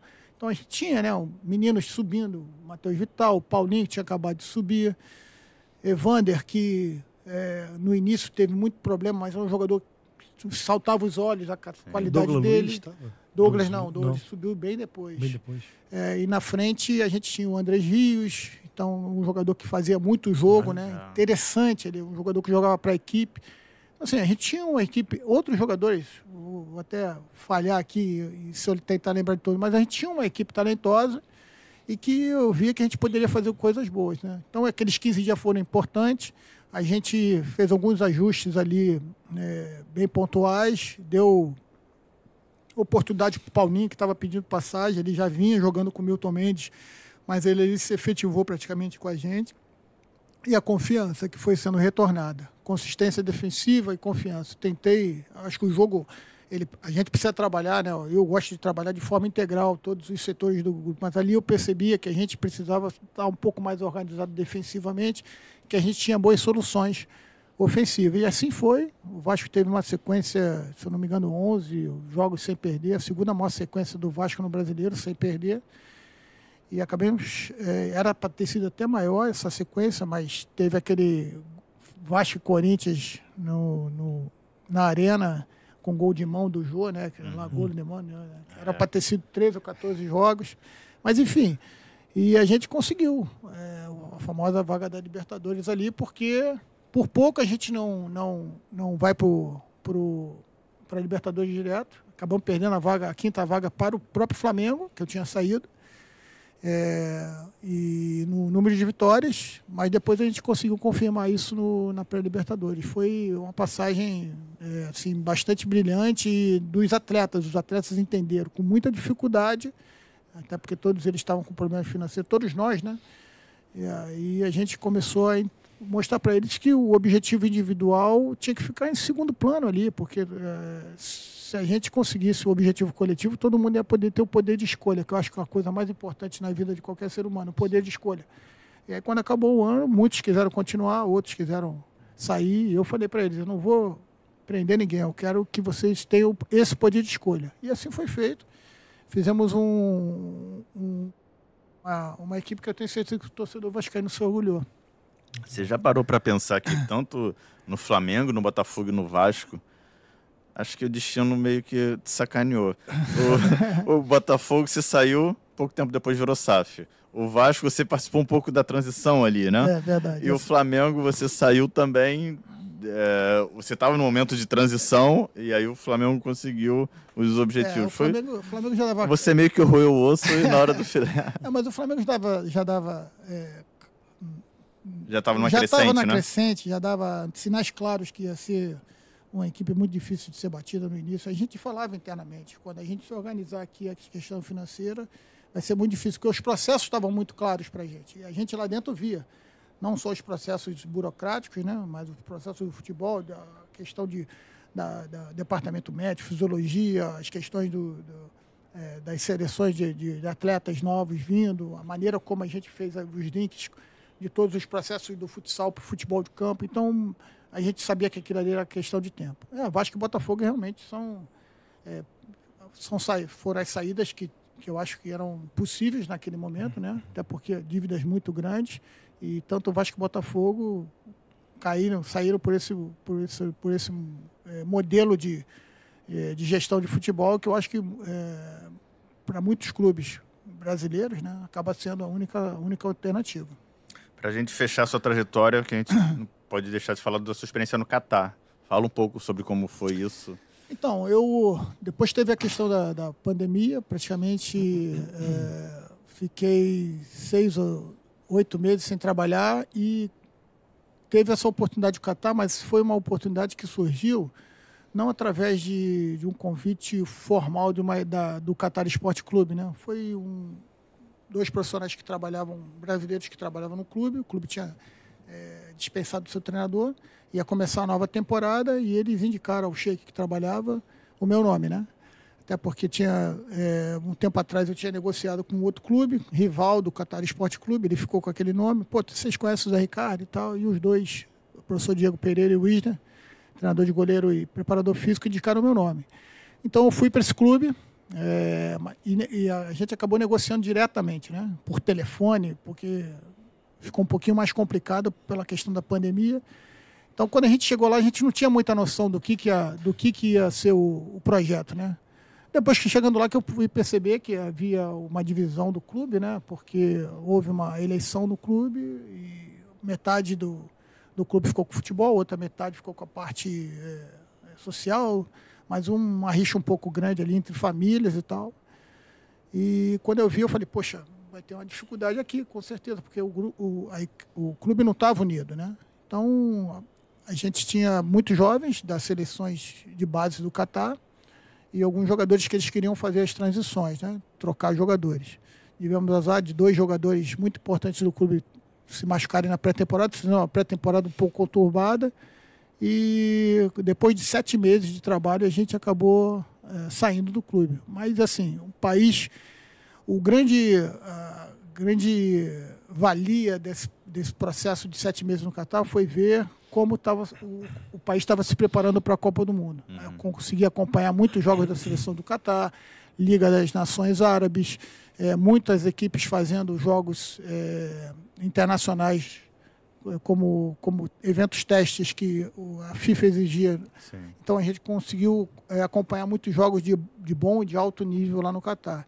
Então, assim, um país que se preparou, tinha, não tinha dúvida nenhuma que ia ser, se não a melhor, uma das melhores Copas do Mundo, porque em questão de horas você cruza o país de um lado para o outro, são três horas para um lado e duas horas e meia para o outro, você cruza o país de carro.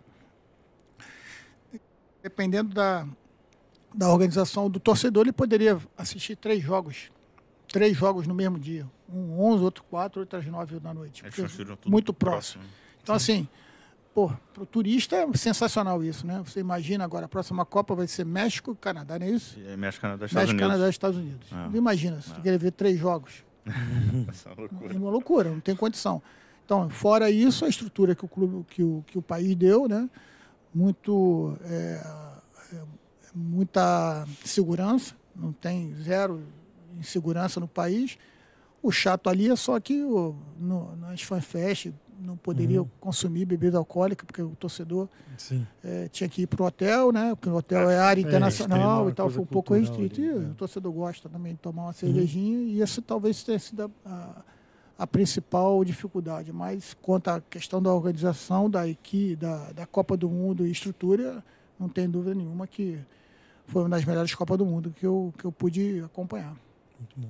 Você sofreu uma pressão, assim, eu considero desleal até no Flamengo, justamente por ser o seu primeiro sua primeira oportunidade, mas a gente já falou de, da pressão, da panela de pressão e tudo mais. E a gente voltou a ver muitos episódios de violência recentemente. Santos, é, Vila Belmiro, São Januário.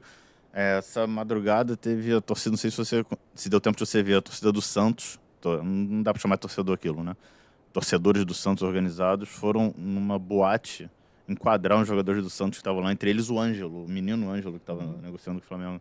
E as mulheres dos jogadores estavam na frente dos jogadores que serviam de escudo. Assim, vou quebrar sua perna, o, mi o mínimo, assim. A gente está num momento, de novo, muito, muito agressivo. O técnico do esporte, esqueci o nome agora, Guto não, que foi do Botafogo também. Ederson Moreira. Ederson Moreira. Ele tem feito depoimentos importantes sobre isso, né? Isso. Sobre a pressão psicológica uhum. do, dos profissionais de futebol e da violência que tem, tem, tem acontecido no futebol.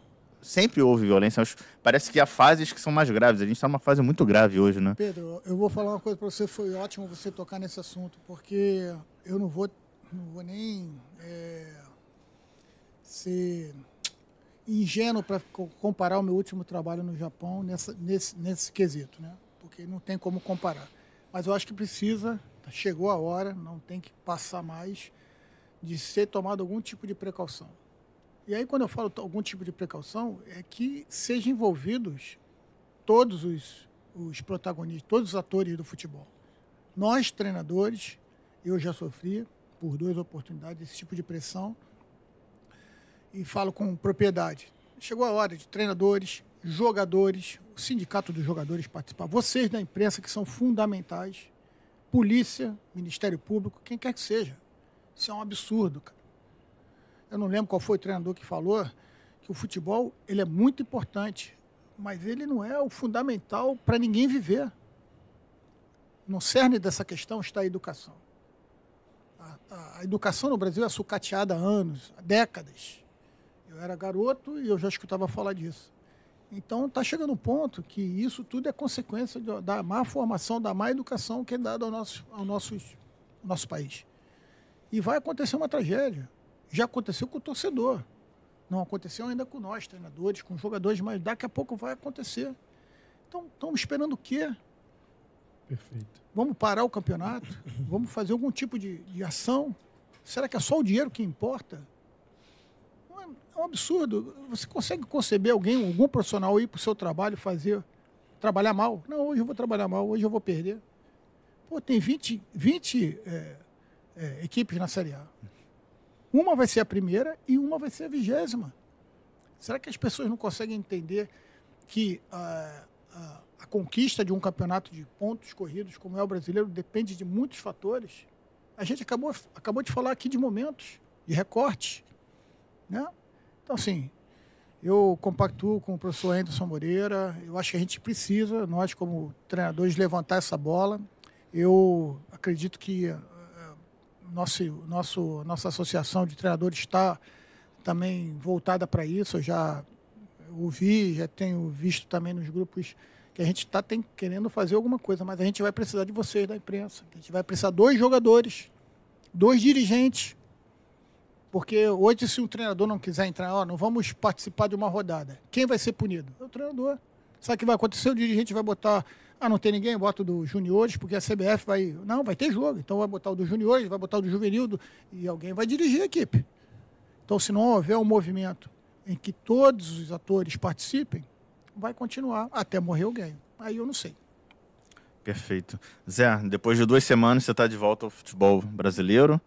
Quais são os planos? O que, que o Zé Ricardo quer na carreira dele? Não hoje, mas para o futuro. Um clube na Europa, daqui a uns anos pensa em seleção, o que, que você pensa? Você tem passaporte italiano? Sim. O que, que, você, uhum. que, que você vislumbra? Não, você é muito novo, tem sete anos só. Sua carreira foi muito intensa, né? É verdade. Mas você tem sete anos de, de profissional.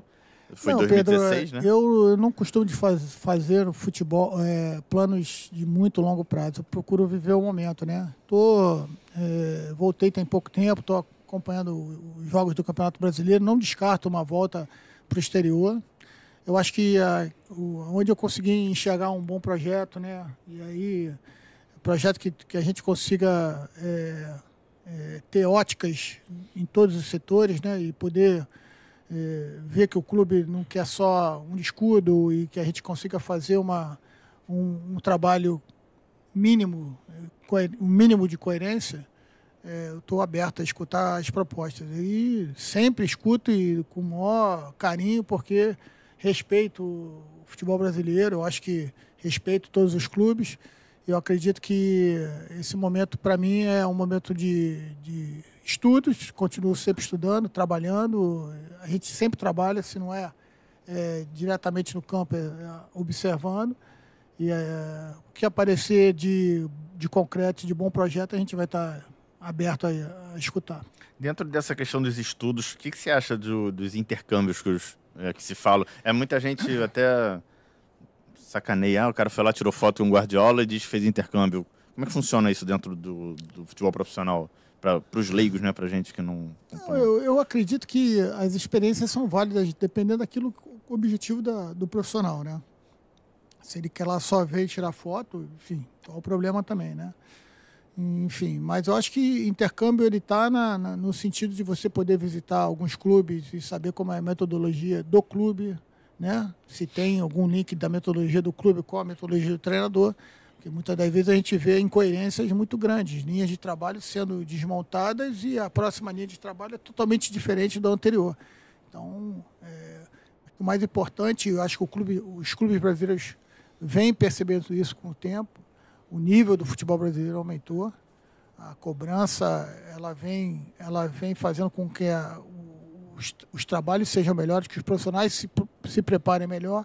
Então, acho que é válido. Toda a experiência é válida. Para mim, se você tem um objetivo, acha que aquilo ali vai poder te ajudar, não tem problema nenhum. Os cursos são importantes. A gente está vendo aí que os cursos da CBF eh, sofreram um certo baque aí com a saída dos dois idealizadores do projeto, o professor Oswaldo Torres e Maurício Marques, estão se reestruturando. Eu acredito que é importante para a nossa classe também é, que esses cursos em um nível cada vez mais elevado para que a gente continue formando treinadores, porque às vezes quando a gente fala de futebol, fala só da formação do profissional, mas a gente tem que estar preocupado também com a formação dos nossos atletas, cada vez chegar no seu profissional melhor, melhor formado. Então, eu acho que esses intercâmbios são válidos desde que esteja dentro do projeto do pessoal do, do profissional. O Alex tem feito intercâmbios internos, né? Achei bem perfeito, interessante perfeito. isso. Ele está com com o Pepa agora. É, ele teve com, no Palmeiras, né, um Sim. tempo atrás, e agora está com o Pepa. Eu acho também pela facilidade de ter sido um jogador que jogou tanto no Palmeiras quanto no, no Cruzeiro, facilita e certamente isso vai agregar bastante para o futuro dele, não tem dúvida alguma. Esse tipo de intercâmbio acaba sendo mais válido ainda porque é, por ele conhecer esses profissionais, ele acaba podendo ter um pouquinho mais de, de profundidade daquilo que o realmente profissional acaba é, usando como sua metodologia. Para a gente encerrar, Thales, com o lateral da casa. Lateral da casa? É, você sabe quem é. Já tem muito spoiler. Aqui tá diferente, né? Na nossa época ele tinha belas madeixas. Grande Tirson. Grande Zé Ricardo! Primeiro, passando aqui para te dar os parabéns por toda a tua carreira, tua caminhada e te desejar sempre sucesso na sua vida, que você é um cara espetacular. Ah, passando aqui para fazer uma pergunta e minha curiosidade seria em relação à diferença do futebol pra, brasileiro para o futebol japonês. Qual foi a maior dificuldade que você teve de, de trabalhar ou desenvolver o seu método de jogo? Que, qual foi a maior dificuldade que você teve trabalhando aí no, no Japão, né? Você que está de volta ao, ao Brasil, né? E qual é os teus próximos passos, teus próximos planos e qual é o teu próximo projeto aí para frente, tá bom? Forte abraço, é sempre muito bom mandar mensagem, saber como é que você tá. Beijo no coração, sucesso sempre. Deus te abençoe. Já passou meio as perguntas já. Esse jogava muito, né? Jogava muito, né? Não, e o engraçado é que ele. Atacante, né? Não, e ele surgiu no futsal também, né? É verdade. No Vila né? Isabel, lá, pertinho lá. Felizmente o clube que acabou. É, acabou agora, né? Vai ser um prédio lá, enfim. Mas o, a questão do, do futebol japonês, é, acho que a minha principal dificuldade, além da língua, né, a comunicação é fundamental, né? O dia a dia ali. O tradutor, meu tradutor é sensacional, um cara espetacular, mas por mais que ele faça a tradução ali máximo possível, próximo daquilo que ele quer dizer, algumas coisas é, fazem um pouco da diferença, né? De você ter o, a tua língua ali raiz, é a tua língua materna ali. Mas, enfim, é, quando a gente chegou no, no Japão no passado, a equipe tinha feito todo o primeiro turno, é, de 17 jogos, tinha 13 pontos, estava em penúltimo lugar. Uma situação muito complicada, quem estava primeiro, primeiro da zona, fora da zona, já estava com 6 ou 7 pontos na frente.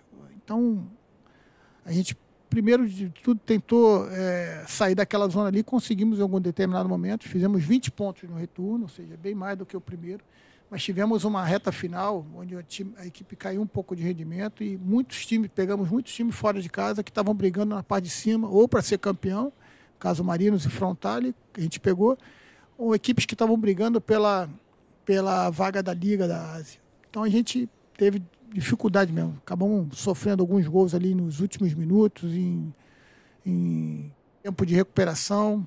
Acabamos rebaixado por dois pontos, né? Ou seja, a gente não conseguiu salvar.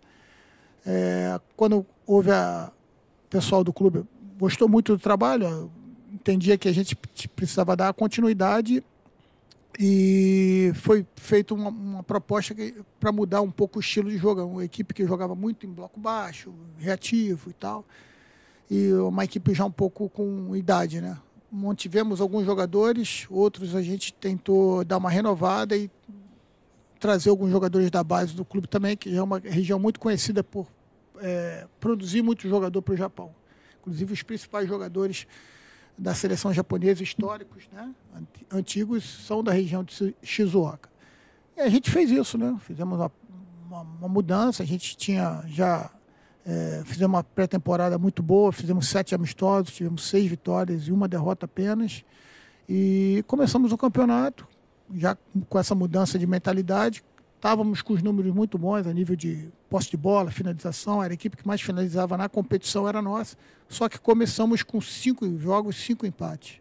Então, assim, ansiedade muito muito aflorada, eh, jogadores jovens também perdendo muito gol, muitos gols e tal. E, para minha surpresa, o, o, clube fez a opção de fazer a, de fazer a mudança. Mas ali tinha alguma coisa, a gente já esperava que o clube, é, apesar de não ser uma equipe que, que hoje seja tão favorita assim, mas é uma equipe que tinha todas as condições para subir. Continua, a gente sabia que ia crescer, cresceu um pouco, mas ainda está com dificuldade para entrar na zona de classificação. Mas assim, na ótica de na ótica profissional foi muito bom, muito bom e, e certamente agregou a minha carreira, a minha passar, a minha a minha visão de futebol bastante coisa. E como ele perguntou também do jogo, a gente já conversou aqui da questão do, do jogo ser aliado à questão da velocidade, com boa técnica deles e, uma, e um comprometimento tático muito grande. Acho que esses são os principais pontos do, do futebol japonês. Legal. É, já matou a saudade da farofa e do feijão preto? Ah, já, com certeza. E caldo de cana também com caldo pastel de, de queijo. Qual foi a primeira coisa que você comeu quando caldo chegou? De caldo de cana. Caldo de cana e pastel de queijo. Em alguma feira de Vila Isabel? Não, foi na. Não, foi de Vila Isabel. não, isso fez muita falta, né? É. Pastel a gente, a gente achava em alguns lugares lá, não como daqui. Mas caldo de cana não tinha como. O feijão, o arroz, né? Tem, dá, dá tem, tem mercado brasileiro em algumas cidades, você manda trazer, mas Caldo de cana, não. Caldo de cana, pô. Adorei quando o Zé falou saudade de farofa, eu também sou apaixonado por farofa. Quem não é, né? Bom demais. Digam, vamos, vamos, liberar. Agradecer, né, pô. pelo seu tempo que você dedicou. Deseja toda a sorte. Aprendemos Zé aqui bem hoje, hein? Tem aqui Coitado. como um veículo à sua disposição. Ah, Sempre quiser voltar, né? Estamos. Muito Pô, legal. Sensacional, Pedro. Ô, Diego, obrigado mesmo. Eu estou feliz de ver o Jornal do Esporte de volta. Obrigado. Esse projeto aí que vocês estão é, recuperando né, é, a história, uma parte grande da história do futebol carioca, em, maior do futebol brasileiro, mas do futebol carioca em especial. Eu tenho certeza, desejo muito sucesso para vocês Sim. e que vocês ganharam um, um novo é, ouvinte aqui, com certeza, vou estar acompanhando obrigado. vocês. Sucesso. Obrigado, obrigado pela participação e pelo carinho com o Cor de Rosa. E lembrando que sábado vamos ter jornal, né? Exatamente, sábado não, domingo. Domingo, desculpa. Botafogo e Vasco, galera. A gente vai fazer uma distribuição especial lá no Newton Santos. Uma edição especial do nosso Match Day. Então fiquem ligados nas redes sociais para maiores informações. E como é que faz aquele negócio? Compartilha, Segue, se inscreve. Clica no sininho. Você... Guarda o meu exemplar, tá? Eu quero assistir. Não, pode ser. Você já vai sair daqui com. Pega uma sacola e vai sair daqui com um monte já.